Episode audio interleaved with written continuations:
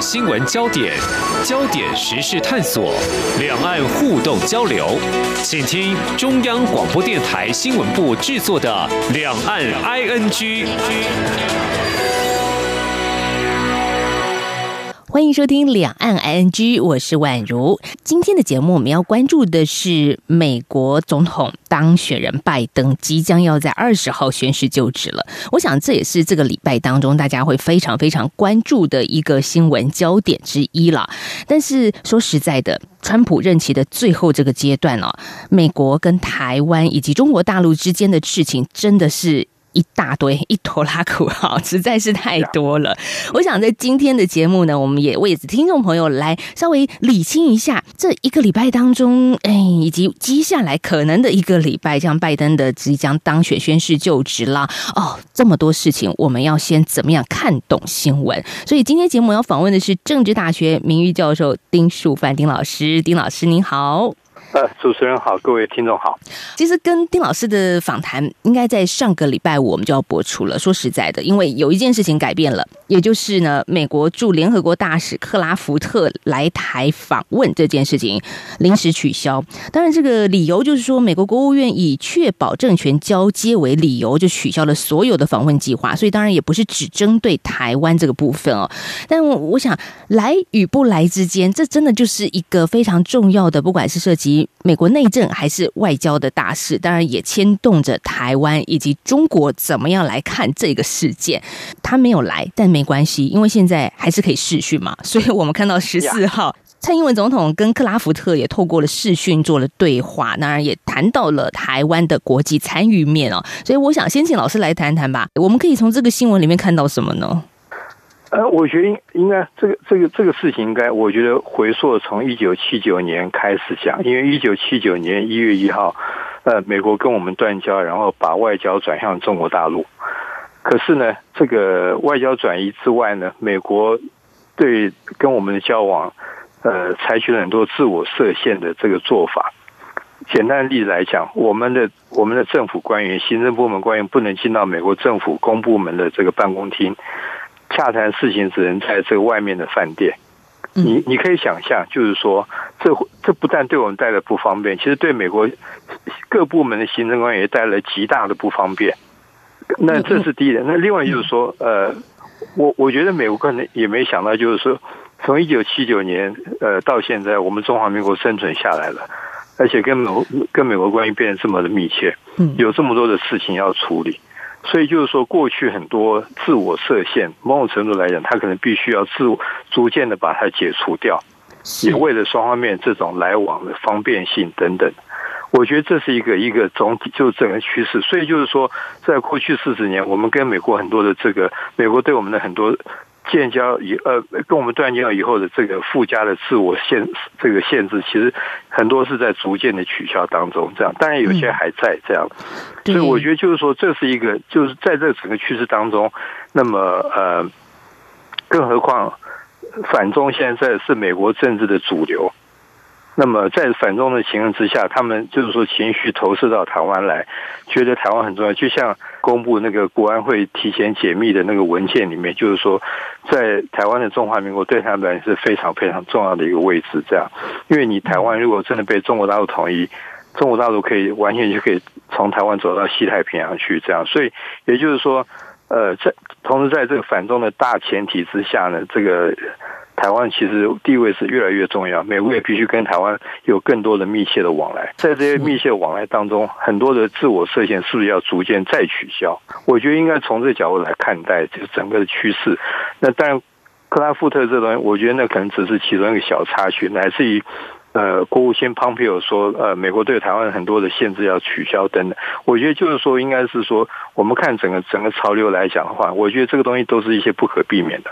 好，老师刚刚所谈到的美国自我设限，这其实是过去数十年来美国官员与台湾的交流限制哦。当然，现在时空转换了，其实真的没有必要再这么做了。怎么说呢？我们看到庞培欧也是美国国务卿呢，他也说啊，这些限制是意图讨好北京的共产政权，美国将不再这么做。所以，我们也可以看到台美之间的关系以及美中之间的关系，其实真的是这几年产生了非常大的一个变化。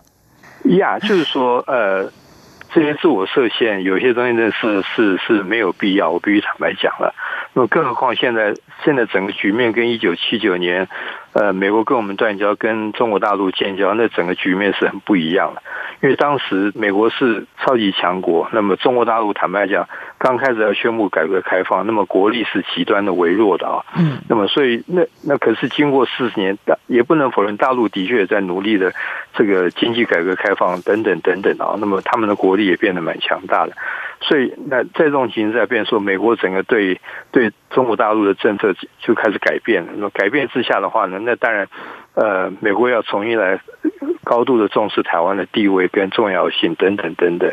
那么，所以在这种情况下，我觉得就是说，呃，美国人也在开始检讨这个台湾有多重要，包括像呃国安会，美国国安会即将上任的亚太的那个事务总监。那个 Kirk Campbell，他在过去的两年里面，他写了很多文章，也强调就是说，我们必须跟美国必须更重视跟台湾的往来，更重重视台湾的重要性等等等等。我觉得就这是一个整个的趋势了，这样的。所以在这种情况下，就变成是说，嗯，Pompeo 的国务卿乃至于有这些做法，我觉得其实就是说，也就是说，未来美国拜登政府上台，坦白讲。呃，很多人一开始很担心，可是我觉得这个趋势看起来似乎也不用太过分的担心吧，这样的。嗯，诶，老师刚刚其实也提到一件事情，就是拜登团队在十三号证实，前亚太驻青康贝尔将出任白宫新设的印太事务协调官的职位。其实康贝尔对于台湾也不陌生啊，就是康贝尔过去至少来过台湾六次，哎，呀，他来过台湾很多次，我想。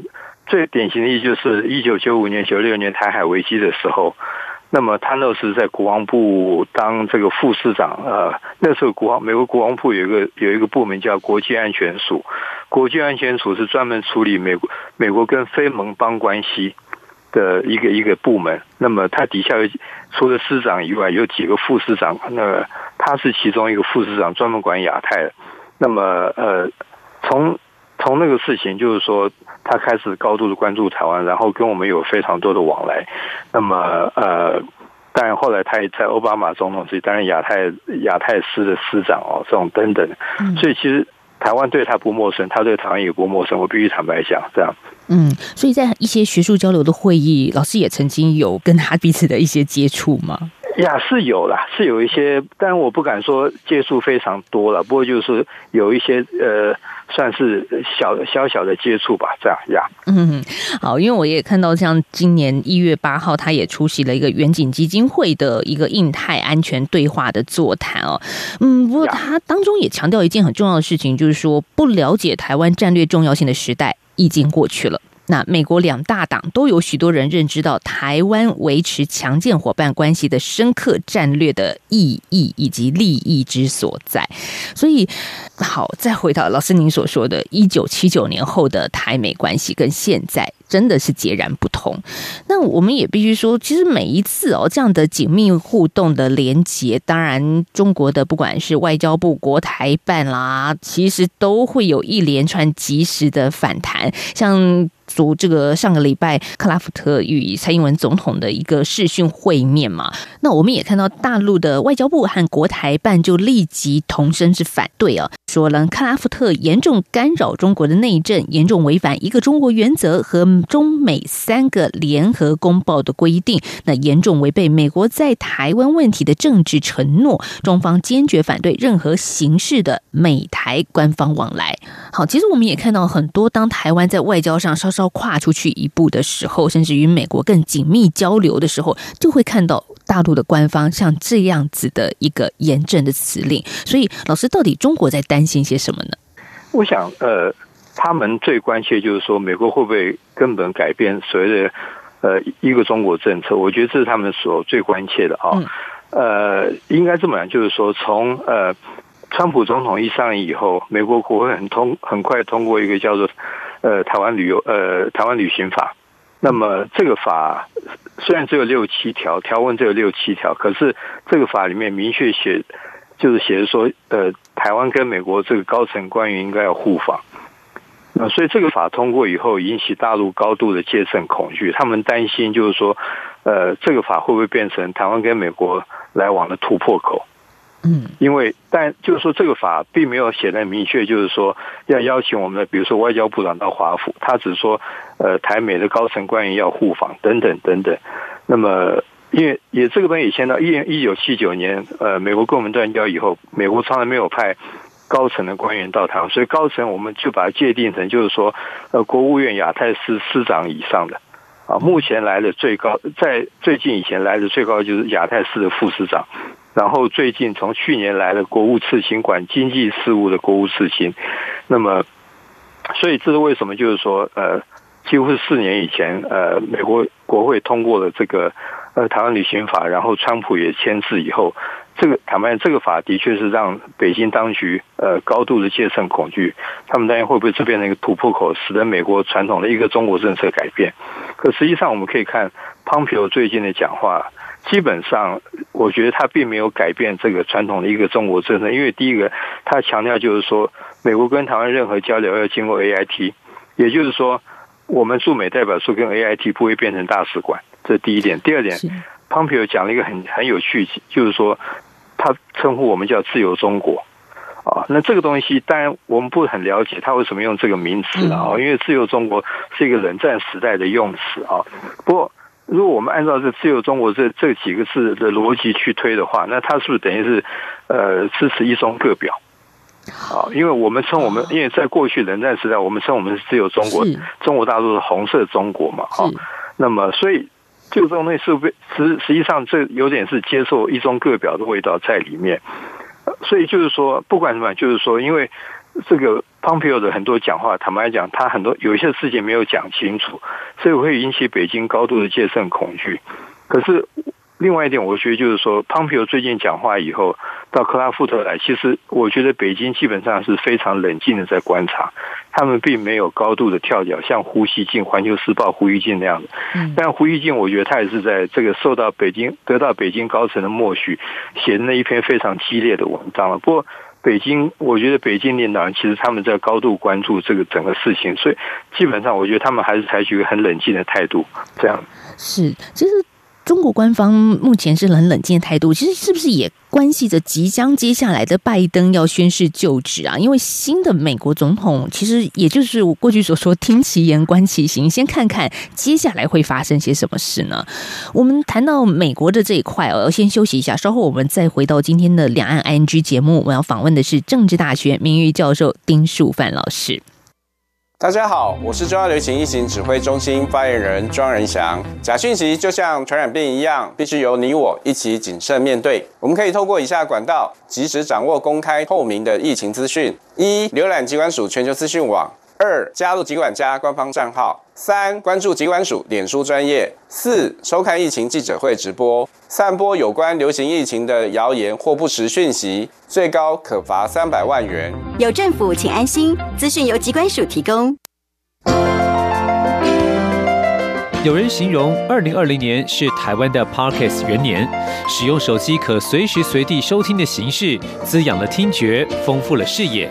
而你也加入了 Parkes 的行列了吗？央广新闻部制播的众多精彩节目，陆续在各大 Parkes 平台上架，包括《早安台湾》、《两岸 ING》、就要听晚报、这样看中国、张振林时间、蔡明芳时间，还有这样看香港、舍之岂能藏乎？想跟你聊聊天，以及港式大排档节目，通通随点随听。欢迎透过 Sound 声浪平台搜寻央广节目名称，就可以收听到精彩的央广新闻节目。快拿起手机，让我们在 Parkes 平台相见。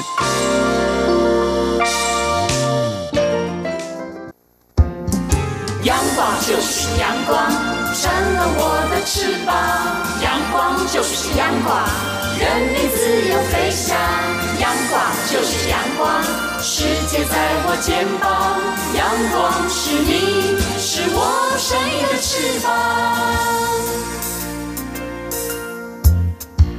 继续回到中央广播电台两岸 ING 节目，我是宛如。我们的节目在每个礼拜一到礼拜五的晚上六点到六点半播出。欢迎听众朋友可以透过中央广播电台的官网以及中短波收听。当然，更重要的是呢，我们在这一年度啊，这开了一个 Podcast 的平台，您可以在 s o n 搜寻两岸 ING，这是我们收听节目的另外一个管道。当然，你也可以跟我们节目做更深。更密切的互动，想听完这期节目，您有任何的想法，也可以上我们的脸书。我们的脸书名称就叫做“两岸 ING”，非常的简单，“两岸 ING”。您在脸书上也可以找到我们，随时跟我们来谈谈您听完节目的一些想法。那今天这一集节目，我们要谈的是。本周的重要大事之一了，就是拜登即将要宣誓就职。那他在宣誓就职之前，其实还是川普当老大嘛，哈，还是川普最大。那在这个时间啊，这个川普好多好多的事情，透过各种不断的一个政策或者是宣誓，我们也看到台美关系与过去的不同，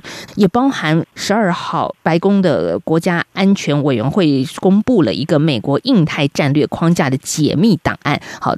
丁书范老师在上个阶段其实也稍微谈到了这个档案，可是这个档案很吊诡的是，他提前被解密了。这个动作在川普即将卸任之前，拜登已即将上台，这这代表着什么呢？我觉得这段时间大家其实有一点看不太懂，美国到底现在的川普在玩什么？呃，这么讲就是说，我觉得呃，共和党政府呃，对于民主党政府。呃，始终有一个有一个批评，就是说，特别是奥巴马时期，因为奥巴马时期，呃，中国大陆在南海岛礁搞岛礁建设，上面除了搞把这个呃很多的这个岛礁石啊变成人工岛，然后上面部署很多军事武器在上面啊，那这个事情坦白讲，呃，共和党一直在批判民主党在这次事情采取太软弱的态度，让北京毫无顾忌。嗯，我们不要问这个，这个共和党一直在批判这个奥巴马总统这一点。那我们把这个东西再往前延伸，就是说，共和党是很担心未来的拜登总统会不会对中国大陆还是采取那么软弱的态度。嗯，所以我觉得就是说，他借着公布这个呃这个档案文件呢，那么是不是想要来来来这个？某种程度来影响拜登政府的这个对对中国政策，也来自于亚太政策等，我觉得可能有这用意在里面。就是，我们回去看过去这两党在一些外交政策议题上这个较劲的时候，其实共和党一直在批判呃。呃，奥巴马总统在中国政策上呢是太软弱的，所以我觉得这可能要从这个角度去看这个问题。这样是，所以共和党这边希望，即使拜登上台，对，但是对于制衡中国的力量能够有所延续。对，我觉得就是说，他们希望为什么？因为呃，这么讲就是说，呃，共和党川普总统在二零一七年年底公布的国家安全战略文件里面，他说中国是一个竞争者，是一个要改变现状者。可是拜登总统。的说法不太一样。拜登总统说，俄罗斯才是威胁，中国是竞争者。也就是说，从拜登角度来讲，俄罗斯比中国是更大的威胁。呃，所以逻辑上来，中国不是更大的威胁。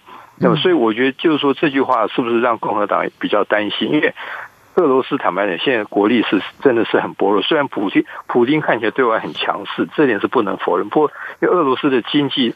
它它经济是完全依赖这个能源石油出口，当国际油价下跌的时候，俄罗斯经济是非常惨的。所以也就是说，共和党是不是担心，就是说，呃，拜登把整个整个方向转移了？所以我觉得他借着这个公布这个文件呢，来来限缩拜登的外交政策，我觉得可能有这个用意在里面。川普他最近的一些大动作，强化台美之间的关系哦，这当然呃上阶段也谈到，它是一个不再自我限缩的一个调整策略。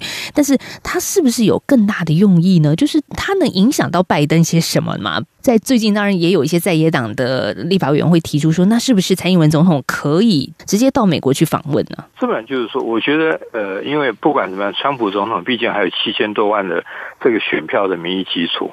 那么这是一个啊，那么所以就是说，呃，透过公布这样的文件，加上呃共和党以及川普总统这样的高民调的支持度，那么我觉得的确可能会对这个拜登形成一个蛮庞大的压力。我必须坦白讲了，嗯。可是另外就是说，呃，蓬佩奥国务卿他虽然说公开的说要结束跟我们的这个跟台湾的这个来往限制，可是我觉得蓬佩奥其实他有一件事没有说到，就是说他是不是干脆去根本的修改？呃，国务院有一个对台工作，呃，对呃与台湾关系工作手册，因为这个手册里面巨细靡遗的，呃呃，对跟我们来往设定了很多的限制。那我觉得 Pompeo 如果真的要那个话，他其实应该把这个手册内容做很大的改变，否则的话，我觉得我必须还坦白，就是否则 Pompeo 这讲话只是把过去已经改变的这些限制，把它呃怎么讲，只是把它公开化。可是呢，对未来的一些限制其实还并没有取消。举例来讲，好了，就是说我们我们的那呃五个人到现在永远不能进到华府地区，包括总统、副总统、行政院长、是外交部长跟国防部长这五个人到现在，我相信未来可能还是进不了华府地区。当然，就是说他们可以到美国可以过境，包括像过去的马总统、泽瑞总总统到蔡英文总统，以及我相信未来的我们的总统。就是说，他可以过境美国，比如说往中南美访问，可是他没有办法正式访问美国。这个时候就是说，这个东西都是附加了很多的限制。那么，可是老师这样不太懂哎，不是已经取消了交流的限制了吗？可是为什么这五个人？我就是说我我刚意就是 Pompeo 到底他没有讲的很清楚，就是哪些交流的限制要取消？我觉得 Pompeo 这一点没有讲清楚。那讲的更坦白，就是说，美国国务院内部有一个与台湾关系工作手册，这个手册上面对很多的限制巨细靡遗都都都记载在上面。因为主要是美国根本没有外交关系，加上被中共的这个高度的这个这个压力，所以呃，美国政府跟我们来往来往的时候，都要根据这个手册来来来操作的，否则的话呢，他们可能这个官僚可能会犯很多错误在里面，所以。我刚意思就是说，Pompeo 他并没有很明确讲说哪些限制要取消，你是甚至就是说干脆去修改这个这个与台湾关系工作手册上的这些限制等，他我觉得他他其实并没有做到进一步做到这个，所以也就是说，所以我始终觉得就是说，Pompeo。声明说要呃这个取消对台湾的这个来往的限制，其实只是追认了既有呃追既有这些取消的限制，可是对未来呢，我觉得好像感觉上并没有。这个很多的限制并没有取消，是更实质的做法在那个手册上，但是那个手册巨细靡遗写了些什么，取消些什么，这这真的是很大的问题啊！因为大家也只看到说取消交流的限制，可是真的不知道取消些什么实质的内容。嗯，呀，是没有错，所以呃，这个部分其实有点变成一个讲难听，有点变成一个悬案了。这样，那当然就是说，我们很乐意见到，就是说呃。美国跟我们这个交流这些限制取消，我想站在整个中华民国角度来讲，我想大家都乐意看到吧。这样是没错。不过在美国来说，现在也是自己本身就多事之秋了。那再来就是川普了。从上礼拜的一个眼镜看来，他遭到众院弹劾，而且达到两次，这也是破了记录了。所以。川普他的未来是什么呢？就是说，好吧，还是很担心他到底还会做些什么事情。但现在看起来好像也比较安静了一点。呀，就是说，因为大家已经从各方面这个呃。对川普形成越来越多的限制，所以我觉得就是说，在未来几天到二十号以前，那个川普能做的事情真的是大概没什么事情可以做了。呃，同时呢，呃，现在川普的阁员现在大家都想办法，是大家都跳船了，嘛，所以就是先割席了啦。对。就是说，川普的行政部门现在大概也没有怕，也不能做什么事，大家就等待这个这个过渡移交吧，这样政权交接哈。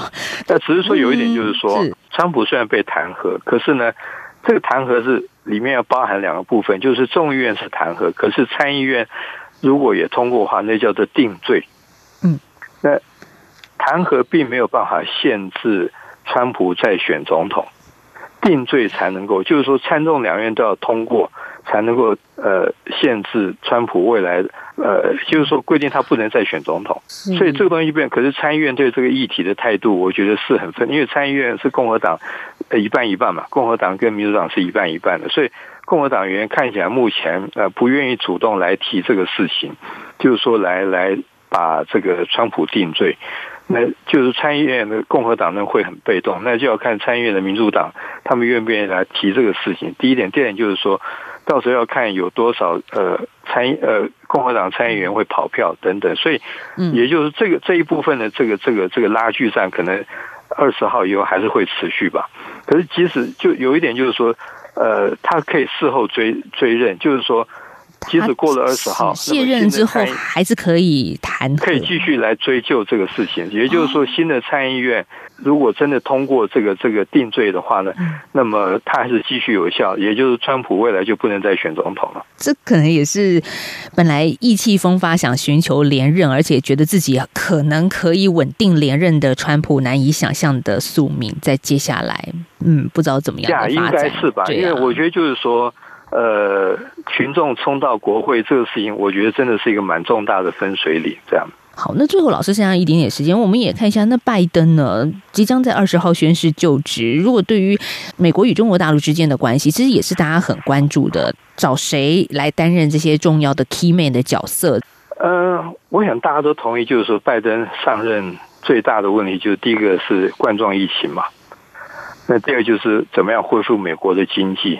所以我觉得就是说，拜登在前一两年，就是说，呃，基本上大概不会有比较，呃，怎么讲，对中国不会采取积极以及呃不利的，或是这个这个反面的这些做。我觉得就是说，拜登可能对中国就是采取现状，也不会就是说，呃，让关系更恶化。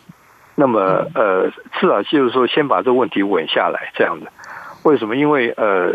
冠状疫情跟经济真的是很难的问题，这样加上整个社会分裂啊，那么可是有一点就是说，呃，Ker Campbell 以及美国整个国安体系可能会动员来设法跟这个既有盟友的关系，我觉得这个东西是呃会优先做的。既有盟友就包含跟其他国家，哦，就是所谓叫跨大西洋关系，以及跟传统的日本、美国这些东西的关系等等，因为。坦白讲，川普的确对美国外交造成很大的伤害。我必须坦白讲，这样，我我的感觉就是说，对中国政策跟亚太政策啊，这两个这两个做选择的话，我觉得没拜登可能会优先采取一个呃亚太政策。